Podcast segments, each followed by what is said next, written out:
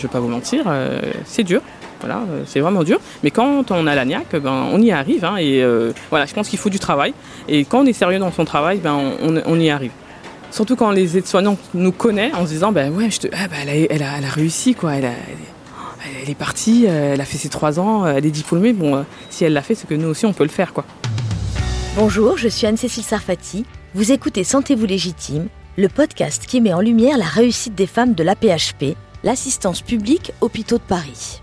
Aujourd'hui, je reçois Asiatou Sissé, qui exerce en qualité d'infirmière diplômée d'État après avoir été aide-soignante pendant de nombreuses années. Elle a 39 ans, elle est mariée et elle est mère de trois enfants.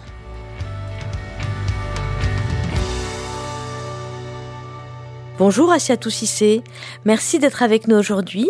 Donc vous avez été aide-soignante pendant 19 ans et vous avez souhaité devenir infirmière. Ça y est, vous êtes diplômée là? Ça y est, c'est bon, on a le diplôme en poche. Depuis combien de temps? Euh, bah, Ça va faire euh, un mois.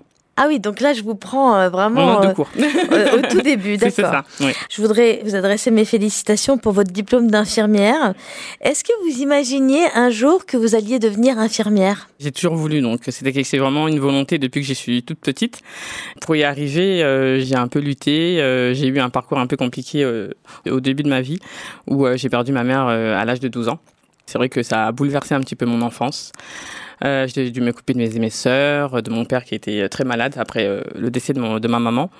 Je me rappelle encore, euh, je finissais mon CM2 pour aller en sixième et euh, j'avais à l'école, pour la fête des mères, on devait faire euh, le métier qu'on voudrait faire. ben, j'avais dessiné l'infirmière. Donc j'avais vraiment, c'était déjà vraiment ancré dans ma tête depuis la... J'avais dessiné moi que je voulais être infirmière. Et c'est vrai que c'était le, cadeau que j'avais donné à ma mère avant qu'elle décède. Ah ouais. Mm. Donc c'est vrai que ça aussi, ça m'a... Ça a sûrement joué quand même. Beaucoup, oui. J'ai dû rentrer dans la vie active très rapidement. Donc euh, j'ai fait mon école d'aide-soignante, euh, je suis rentrée, j'ai commencé à travailler, j'avais 19 ans en tant qu'aide-soignante. Pendant 19 ans, puis après j'ai fait euh, ma famille, j'ai eu mes trois enfants. Et à chaque fois je repoussais un petit peu à chaque fois. Après chaque accouchement, je me dis bon, je vais reprendre. Bon, je passais le concours, je l'avais mais il y avait toujours des complications qui allaient derrière. Donc à un moment bah, j'ai un peu renoncé un jour euh, avec ma meilleure amie, euh, avec qui on a fait tout le parcours ensemble, que ce soit notre parcours aide-soignant, euh, au lycée, depuis le lycée on est ensemble. elle, elle l'a passé, elle m'a dit ça y est, je l'ai eu, c'est à toi, je te laisse les clés, t'as intérêt à, et à, y aller. donc elle m'a boosté pour pour que je fasse ce concours. je suis partie au concours. Je l'ai passé en 2019, je l'ai eu, mais ma note ne me permettait pas d'être financée. Je pouvais même pas faire un report. Et là, je l'ai eu avec une note, euh, on va dire, raisonnable pour, euh, pour la PHP et euh, j'ai pu être financé. Refaire des études, repasser des diplômes à mon âge avec des enfants, mais au secours. Alors, Asiatou Sissé, vous avez entendu le jingle. Ce sont des remarques que se font des jeunes femmes à la PHP qui sont être soignante peut-être mm. comme vous et euh, qui euh, se pose la question de refaire des études. Vous, comment J'imagine que ça n'a pas été simple avec trois enfants. Retourner euh, faire des études, c'était pas gagné. Comment vous avez trouvé la force? Ma volonté. Je pense que je pense si on n'a pas de volonté, on peut rien faire. Donc j'avais la niaque, hein, comme on dit. Je voulais vraiment réussir et je me suis donné les moyens pour. J'ai eu vraiment l'aide de ma famille, plus exactement mon mari conjoncture euh, Covid a fait qu'il a été au chômage. Donc euh, finalement, pour moi, c'était c'était bien. Donc euh, voilà, il a pu rester à la maison les deux dernières années de ma formation. Donc bah, il a pris en charge les enfants et le quotidien de, de la famille. Donc j'ai pu m'occuper, me mettre vraiment à fond dans mes études. Ça a été vraiment une très grande aide il est vraiment fier de moi. Il me le dit encore et il m'appelle son infirmière d'État. Donc, donc voilà, je, pense que voilà, il a, il est arrivé un moment où vraiment, euh, il a vu que j'ai vraiment trimé pendant ces trois ans et lui, il m'a beaucoup soutenu. Donc euh, voilà. Mm. Est-ce que vous êtes passé par des moments de découragement avant de réussir? Vous m'avez dit tout à l'heure que vous aviez tenté euh, deux fois sans succès. Est-ce qu'à un moment donné, vous avez, eu, vous avez été tenté de, de renoncer à, à cette évolution? Euh, Oui, une fois, deux fois. Je suis quelqu'un qui, bon, qui a quand même la niaque, mais euh, c'est vrai que rater deux fois le concours, ne pas y arriver, c'est toujours euh, c'est du temps déjà à préparer, c'est un temps, hein, c'est une prépa, donc faut, faut la préparer avant d'y aller. Je me plaisais bien hein, en tant qu'aide-soignante, c'est l'un des métiers que j'ai, voilà quoi, je, je, je, suis, nostalgique de ces années-là que j'ai passé en tant qu'aide-soignante. Donc euh, je me suis dit j'ai toujours quelque chose, quoi, même si j'arrive pas à arriver euh, à ce diplôme, bah, je, je, resterai toujours dans le médical et c'est la chose qui me. Voilà. Oui, c'était pas un désespoir pour vous. Pas un désespoir, mais c'est vrai que j'aurais bien voulu évoluer, c'est ça. Et alors du coup la confiance, elle est revenue par votre copine, c'est ça Elle est revenue par ma copine, qui l'a passée en 2018 et qui me l'a pas dit. Hein, et pourtant, on s'est toujours au téléphone, mais elle ne m'a rien dit. Et elle me dit bon, euh, je veux t'avouer quelque chose. Euh, j'ai eu les résultats, je suis diplômée. Après, je lui dis ah bon? Elle me dit oui, oui. Euh, maintenant, c'est à toi. Ça correspond à quoi comme temps de préparation C'est vrai que bon, moi les mathématiques c'est pas trop mon truc, donc c'était ça. Donc elle était très matheuse, donc elle m'a beaucoup aidé. on a beaucoup de choses dans, dans le concours et elle m'a aidé dans ce domaine-là et aussi à l'oral parce qu'on a un oral et elle m'a préparé à l'oral les questions ah qu'on pourrait me poser. C'est vrai que ça m'a beaucoup aidé. Alors, est-ce que euh, à l'hôpital vous avez croisé le sexisme? On va dire oui, oui. De toute façon, euh, voilà. En tant que femme, euh, partout où on va, je pense qu'on le ressent plus ou moins. Et c'est vrai que moi, quand j'ai voulu passer mon concours, j'avais deux de mes cadres hein, qui m'ont un petit peu pris dans leur bureau pour me dire, vous savez, Asiatou, vous avez 39 ans, j'avais 37 ans et demi, avec trois enfants, ça va être très difficile. On sait que vous êtes motivé, ça se voit, ça s'entend, mais voilà, on, on, préfère vous prévenir que voilà, j'avais un autre collègue, euh, homme, euh, voilà, lui on l'a pas appelé dans le bureau. Euh, il était un peu plus jeune que moi, ben, peut-être pas le même profil que moi, je, comprends. Hein. mais c'est vrai que moi j'ai vu ça un petit peu en me disant bon, c'est parce que j'ai des enfants que je peux pas réussir quoi. Eh oui, c'est ça. Et comment vous avez réagi? Oh non, très bien. Oh non, non, non, bah, du tac au tac. On posait des questions, je répondais. Donc vous avez réagi en montrant qu'en fait, ces remarques n'allaient pas ah, changer votre, votre décision Pas du tout, pas du tout, vraiment, non, non. Et alors aujourd'hui, euh, ils savent euh, ces deux ah cadres bien. Et ils ont été surpris? Surpris, je sais pas, j'ai pas, j'ai pas eu de retour d'eux, mais je sais qu'ils, je sais très bien parce qu'ils sont toujours dans l'hôpital où je travaille, donc oui. je sais qu'il y a eu un retour. Quel soutien vous avez eu euh, pour devenir infirmière, vous pousser là-dedans? Est-ce que, est-ce qu'il y a une femme Oui, une femme, ouais, une femme, ma cadre sup de l'époque, qui m'a beaucoup aidée, surtout pour l'oral. Elle m'a aidée pour mon, parce qu'on a un projet à, rendre à, la DRH, hein, à la direction des ressources humaines. donc elle m'a aidée pour ce projet écrit pour mon CV et pour l'oral. Elle a pris du temps, elle a pris euh, un week-end. C'était, elle était de garde. Elle est venue me voir dans mon service. Je travaillais ce week-end-là et euh, elle m'a beaucoup aidé. Elle m'a donné beaucoup de conseils. C'est une femme qui, elle aussi, a commencé euh, en bas de l'échelle et qui est remontée pour devenir 4 sup du DMU. Donc, DMU, vous pouvez me dire? Département, oh, je m'en rappelle plus trop bien. Médical universitaire, C'est ça, c'est ça. C'est vrai que ça a été pour moi une inspiration. Et une générosité de sa part. Oui, hein. c'est ça, c'est vrai. Ouais, ouais, Bon, il y a votre mari aussi. Ah oui, bon, lui. Vous l'avez, vous l'avez déjà cité, mais vous lui, vous, considérez qu'il vous a énormément aidé en prenant en charge les enfants. Il connaissait mon objectif. On avait un objectif. Euh, donc euh, il s'est dit, ben euh, voilà, c'est le moment pour elle. C'est vrai que nous, on s'est mariés tôt, donc il s'est dit, bon, elle, elle m'a donné mes enfants, elle a tout fait pour, voilà, pendant toutes ces années-là, je peux lui donner ses trois ans. Voilà, je l'ai compris comme ça. Franchement, être femme et maghrébine ou noire, c'est la double peine. Assiatou Sissé, vous avez euh, croisé le racisme à l'hôpital? À l'hôpital, oui, oui. Euh, de la part des collègues ou plutôt de la part des patients? Bah, Des patients, mais les patients, je leur en fais pas trop. Pourquoi? bah, euh, c'est quand même pas. Après, j'ai travaillé en gériatrie et c'était des patients euh, nés en 1900 et qui avaient euh, connu la guerre et qui, voilà. Vous essayez de, vous leur trouviez des excuses, liées à leur génération. Je me suis dit oui, je me suis dit peut-être qu'à cette époque-là, on n'avait pas assez de de personnes de couleur dans bah, en France et peut-être que voilà. quand même. oui, non, mais bon, on essaye de, de... voilà. Bah, les collègues, bah, des collègues, oui, bon, les collègues, c'est toujours des petits a priori. vous en Afrique, non, mais moi en Afrique, non, moi je suis en France. Euh, je suis née à Drancy dans le 93. Euh, j'ai fait toutes mes études ici. J'ai travaillé ici. Euh, le Sénégal, je le connais parce que mes parents sont sénégalais. Mais voilà, toute ma vie, c'est la France. Voilà. Bah oui, vous mm. êtes française. C'est ça. Comment vous réagissez quand vous faites face au racisme? Je préfère le prendre au deuxième degré et passer outre. Vraiment. Ouais. On a évolué. On est en 2023. Je pense que voilà. Il faudrait que tout le monde évolue sur ce côté-là et il y en a encore qui sont encore en arrière pour moi. Hein. Donc je les laisse derrière et moi j'avance. J'avais le choix d'aller à l'école sur Paris, hein, à Picpus. À l'école d'infirmière, on est bien d'accord. Hein, à, à la PHP, il y a plusieurs écoles, donc j'avais le, choix d'y aller. C'est vrai que le 93 était près de chez moi aussi, j'habite dans le 95, donc c'est pour ça que j'ai choisi le 93. Mais j'ai choisi parce que j'ai voulu montrer aux jeunes filles maghrébines et noires qu'il était possible d'y arriver on peut réussir. On n'est pas voué à l'échec. Donc j'ai été déléguée pendant ces trois ans donc euh, j'ai porté à bout de bras, on va dire un petit peu euh, ces étudiants de 200 étudiants de ma promo et vraiment ils m'ont bien rendu parce que vraiment euh, ils étaient très très gentils avec moi, pas un mot de plus, très respectueux et voilà. Parce que vous étiez plus âgé? J'étais plus âgé. L'âge moyen, c'était à peu près entre 18 et 22 ans. Ah oui, d'accord. Donc vous étiez un peu la, la grande sœur. Oui, plutôt la maman, me disait. on me disait plutôt la maman. Oh, quand même, oh, faut pas exagérer.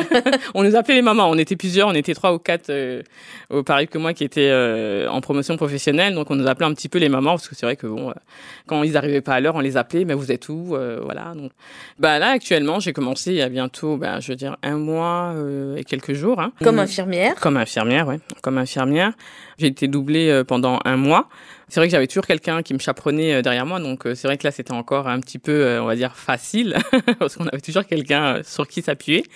Et là, maintenant que je suis seule, c'est vrai que c'est un peu plus compliqué, mais j'essaie toujours de garder ce côté relationnel avec le patient. Je crois que c'est le truc le plus important que je gardais, que j'ai toujours eu pendant mes années d'être soignante, où j'ai vraiment ce côté-là où on met en confiance le patient, et dès qu'il est en confiance, ben tous les soins peuvent se passer paisiblement. Hein, voilà, dans la bienveillance. C'est vrai que là, en tant qu'infirmière, le temps, il est, il est un peu plus court euh, au niveau de ce temps relationnel parce que ben, il y a, y a du boulot. On a tendance à dire aux patients qu'on revient et euh, c'est vrai qu'on, des fois, euh, on revient, mais pas au moment où on leur a dit qu'on allait revenir et c'est vrai que ça peut être très frustrant pour le patient. Des fois, on est, sans mentir, on, oublie. Hein, on est parti voir le patient puis on a fait autre chose et c'est vrai qu'on a oublié. Bon, après, les patients rappellent et on, on fait le soin. Mais c'est vrai que moi, j'ai toujours été dans le truc de pas leur dire que je revenais, leur dire peut-être un temps, leur c'est-à-dire que bon, il est 14 heures, euh, ils ont besoin de moi pour, euh, je sais pas, pour la toilette, imaginons le matin, bah, je reviendrai à 10h30, on fera la toilette ensemble. Euh, vous êtes sûr que vous... Oui, oui, je reviendrai à 10h30. On, s'est donné un temps, voilà. Et si je ne suis pas là, ça sera entre 10h30 et 11h. Donc, essayer de donner un temps pour que pour eux, ça, ça soit plus réel. Et c'est vrai que moi, ça m'a beaucoup aidé. Et j'ai déjà vu des collègues, bon, je reviens, ils reviennent pas. Et les patients, le matin, oui, bah, votre collègue m'a dit qu'elle allait revenir, elle est jamais revenue dans la nuit. voilà, je comprends pas. bon, voilà, on peut pas toujours. Hmm. Et donc vous êtes sensible, je pense, à cette euh, vulnérabilité du, patient, euh, quand il est à l'hôpital quand même. Moi, je pense que bah, le patient, c'est le maillon. Hein. C'est surtout avec lui qu'on avance. Quoi. Si, sinon, s'il n'y a pas le patient, ben, on ne peut pas avancer quoi, dans notre travail. Mm. En tant qu'infirmière, vous dites qu'il y a un peu plus de boulot, mais c'est aussi lié au fait qu'il n'y a pas assez d'infirmières, c'est ça Oui, aussi. Pour moi, euh, là, je suis en service de gastro-entérologie à l'hôpital Saint-Antoine. La nuit, à moi toute seule, j'ai 14 patients c'est beaucoup sans être beaucoup, mais c'est vrai que quand il y a du boulot, ça se ressent. Il y a des soins chaque heure, euh, les patients sont demandeurs, c'est des patients beaucoup euh, qui ont des cancers, donc euh, c'est vrai qu'ils sont très douloureux, donc ils sont très demandeurs. et fragiles. Et fragiles. Donc c'est vrai que... Psychologiquement aussi, sûrement. C'est dur, c'est très, très très dur. Et on a aussi des fins de vie, donc les fins de vie, ça prend beaucoup de temps. et ça doit être très éprouvant. Ouais, surtout pour eux, mais nous... On et les familles? Les familles, nous on a un peu l'habitude parce que bon, euh, faut pas trop qu'on se laisse un peu déborder par ses émotions parce que sinon euh, on s'en sort pas, je pense. Bien sûr.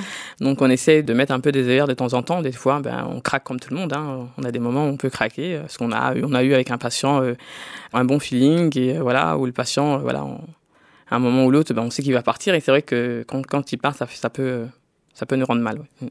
Alors, vous exercez comme infirmière donc depuis un mois et donc est-ce que ça, ça confirme que vous, votre désir d'être infirmière que vous aviez depuis toute petite? J'aime bien le métier. Après, je confirme, je sais pas, pour l'instant. je vous dirais, chose que vraiment c'est. Mais là où c'est normal, vous êtes euh, ce qu'on appelle un peu en adaptation de poste. C'est ça. Euh, donc, euh, je suis toujours en train de un peu me tâter. Il y a certaines choses que je connais pas trop, donc c'est vrai que des fois, je me dis bon, heureusement que il y a toujours quelqu'un quoi qui, est là pour nous aider et les collègues sont vraiment formidables dans ce service parce que dès que j'ai un petit moment d'absence ou quelque chose que je n'ai jamais vu, parce que pendant les trois ans, on voit pas tous les soins. Donc voilà, et elles sont toujours là pour pour m'aider, voilà, pour me refaire faire le soin, pour revoir avec moi et même me prendre du temps, même après leur, leur boulot, avec moi pour revoir les choses. Le travail de nuit, c'est trop dur pour la vie perso. Et alors, la nuit, vous travaillez la nuit Hmm. avec trois enfants et tout ça. Comment vous faites pour Bah, tenir bah, le coup sur le oui, plan oui, oui, oui, sur le. Bah, j'ai, bah, j'ai commencé il y a un mois, donc euh, bon, j'ai pas encore vu le truc et c'était les vacances scolaires et les enfants sont à la maison, donc ça va. Ah et oui. ils étaient en vacances, donc euh, je les avais pas forcément à la maison. On verra ça à partir de- du 4 septembre. Mais sur le plan déjà euh, de travailler la nuit, d'être décalé dans le sommeil et tout ça, ça va? Vous, vous Bah, gérez pour l'instant, non, non, pour l'instant, ça va. Je, je pensais vraiment être euh, vraiment. Mais après, on a beaucoup, on a des jours de récupération qui font qu'on arrive à récupérer. pour l'instant, hein, je vous dis, euh, voilà, c'est tout nouveau. Donc, euh, pour l'instant, j'arrive à récupérer. Donc, euh, j'espère euh, que ça, ça va continuer. Et alors du coup, quand les enfants vont retourner à l'école, ça veut dire que vous allez avoir un rythme comment? Vous allez Quand est-ce que vous allez vous reposer du coup? Mes plus grands, bon, ils sont grands, donc euh, ils partent tout seuls au lycée et au, et au collège. Et euh, j'ai mon petit dernier euh, qui est en primaire, donc lui, euh, bah, euh, quand son père ne travaille pas, il le dépose à l'école, mais euh, quand son père euh, commence tôt le matin, ça sera moi qui le déposerai à l'école. Donc comme il mangeait à la cantine, je le récupérerai vers 17h, donc euh, j'aurai le temps de bien dormir. D'accord. Ouais. Comment vous vous projetez dans les années qui viennent? On me disait, mais je sais pas pourquoi, mais t'as une tête à être cadre. Bon, j'ai dit ah bon, je sais pas. et c'est une phrase qu'on m'a dite euh, euh, tout au long de ma formation. Vraiment, tout au long de ma formation, Comme infirmière comme infirmière, euh, tout le temps, tout le temps, on m'a toujours fait cette remarque, mais on te voit bien, cadre de santé. Bon, ok, bon. Et cadre de santé, alors ça correspond à quoi quand on est infirmière? Il faut refaire des études encore? Oui, il faut faire une année, il faut, on a, c'est une école de cadre d'un an en plus. D'un an en plus des trois ans que vous venez de passer. C'est ça. Et alors donc, euh, je vous sens déjà euh, excitée à l'idée de, de passer un jour ce, ce concours. Bah oui, parce que là, franchement, je me dis, ben, euh, si on me le dit et que bah, peut-être que je suis faite pour aussi, hein, je sais pas. hein, j'ai- on m'a toujours dit, tu feras infirmière et je l'ai fait. Tu seras cadre, bah, je vais essayer de le faire. C'est quelque chose qui me plaît aussi. Qu'est-ce qui vous plaît dans l'idée peut-être un jour d'être cadre? D'avoir évolué, d'être vraiment partie de bas de l'échelle et d'être montée. J'ai été infirmière et je serai peut-être euh, cadre de santé et je, je gérerai euh, une équipe entière. Donc euh, ce côté-là, ouais, c'est euh, en tant que femme. ouais. bon, il y a beaucoup de femmes hein, en cadre, hein, mais euh, c'est vrai que pour moi, femme de couleur, ouais, c'est vrai que ce serait euh, Il y a à la fois la fierté voilà du parcours, mais il y a aussi, j'imagine, la transmission aux plus jeunes et Mm, tout, que mm, nous avons bien mm, vu dans ce que vous nous avez raconté avec vos, les étudiants, mes vos collègues, étudiants, vos collègues, enfin Ouais, vos co-élèves voilà, euh, de, de l'école d'infirmière. Ouais, ouais, c'est ça. Qu'est-ce que vous donneriez comme conseil euh, à celles qui hésitent à repartir dans des études pour évoluer? J'ai été soignante pendant 19 ans. Je resterai toujours nostalgique de ce 19 ans d'être soignante. J'ai adoré mon métier. Surtout quand on a une bonne équipe. Vraiment, c'est formidable de travailler euh, dans ces conditions-là. Moi, je leur dirais, bah, foncez. Vraiment, foncez. La PHP nous offre euh, l'opportunité d'évoluer. Donc, euh, il faut le prendre. Voilà. Et vraiment le faire, foncer. Ça veut dire aller en parler à son supérieur hiérarchique, Oui, oui, ça veut dire ça, aller ses taper à la porte oui. de la DRH. C'est ça, c'est ça. Ça veut dire quoi? Moi, dans mes trois ans, j'ai eu euh, à revenir pendant les grandes vacances euh, en tant qu'aide-soignante, parce qu'on ne prenait pas les deux mois de vacances, donc on revenait quand même pendant un mois en tant qu'aide-soignante. Et j'ai eu plusieurs collègues. J'étais pas forcément dans mon service, mais dans plusieurs services de l'hôpital, hein. et euh, beaucoup d'aides-soignantes qui sont venues me voir en me posant la question Asiatou, euh, oui, on m'a dit que euh, ça y est, tu es à l'école, alors comment ça se passe? Donc voilà, je leur ai dit, je vais pas vous mentir, c'est dur. Voilà, euh, c'est vraiment dur. Mais quand on a l'agnac, ben, on y arrive. Hein, et euh, voilà, je pense qu'il faut du travail. Et quand on est sérieux dans son travail, ben, on, on y arrive. Et elles m'ont dit, euh, bah oui, là j'ai mon projet pro à faire. Est-ce que tu peux m'aider? Et j'en ai aidé beaucoup euh, à construire ce projet pro. Et là, euh, j'en ai deux reçus euh, pour génial. rentrer euh, cette année là en 2023. Mm. Ah, c'est génial, Ouais, vous ouais. devez être super fière Ah euh, non, contente, super d'avoir contente. suscité Ouais, des vocations comme sûr. ça. Ouais, ouais, non, super contente. Et j'en avais une autre qui voulait passer le concours, mais qui a pas réussi. Mais bon, euh, elle s'est donné un autre objectif pour être secrétaire médicale. Mais j'étais contente pour elle aussi parce que je me suis dit, ben, euh, elle a Elle ça. évolue, quoi. elle évolue Elle aussi. évolue de, de, de, de sa façon, mais elle évolue. Et euh, c'est vrai que même encore il y a pas longtemps, elle, euh, par message, elle me disait vraiment qu'elle me remerciait et tout. Donc voilà, ce côté-là aussi, surtout quand les aides-soignantes nous connaissent, en se disant, ben ouais, je te, ah, ben, elle, a, elle, a, elle a réussi quoi. Elle, a, elle, est- partie, euh, elle a fait ses trois ans, euh, elle est diplômée. Bon, euh, si elle l'a fait, c'est que nous aussi on peut le faire quoi. Donc je pense que voilà, ça, ça aide beaucoup de personnes et voilà. Et c'est pas quand même difficile, parce que vous avez parlé des maths là tout à l'heure. Quand on est par exemple nul en maths, quand on a été nul, on peut y arriver fin- quand même Finalement, non. Je pensais vraiment que les maths étaient. On a les maths, hein, on a le calcul de dose euh, par rapport aux médicaments qu'on a donnés. Donc oui, ça on l'a. Mais après, je- dès qu'on a compris un petit peu euh, le fonctionnement euh, des calculs de dose et tout, bah, finalement, non, ça va. C'est vraiment pas le, la, la base. Je pensais vraiment qu'on allait voir des maths pures. Non, vraiment, non, non. C'est vraiment des trucs basiques et euh, voilà. Et qu'est-ce qu'il y a d'autre comme difficulté Je veux dire intellectuelle dans ces études? C'est tout ce qui est raisonnement clinique. Raisonnement, comment on, on, raisonne par rapport à un patient, par rapport à une pathologie, qu'est-ce qu'on doit faire quoi. Le patient, euh, il est pas bien, il est en détresse respiratoire, bah, c'est une urgence on nous donne des objectifs de comment on doit euh, prendre en charge ce patient-là. Et c'est vrai que si on n'a pas euh, tout de suite les réflexes, on peut perdre de pied très rapidement parce que c'est quelque chose qui va très rapidement, tout s'enchaîne. Donc il faut euh, être capable de voir en fait. c'est ça, voilà. Et ça, c'est aussi des savoir-faire humains peut-être. Comme on dit, savoir-faire et savoir-être, il est important de se connaître déjà et de connaître son patient. Si on n'a pas mis ce côté de confiance, de relationnel avec le patient, la prise en charge peut être compliquée. Ouais. Merci beaucoup, Assiatou Cissé. Merci, merci à vous de, de m'avoir invité. Merci d'avoir écouté Sentez-vous légitime et rendez-vous dans un prochain épisode avec une autre femme formidable.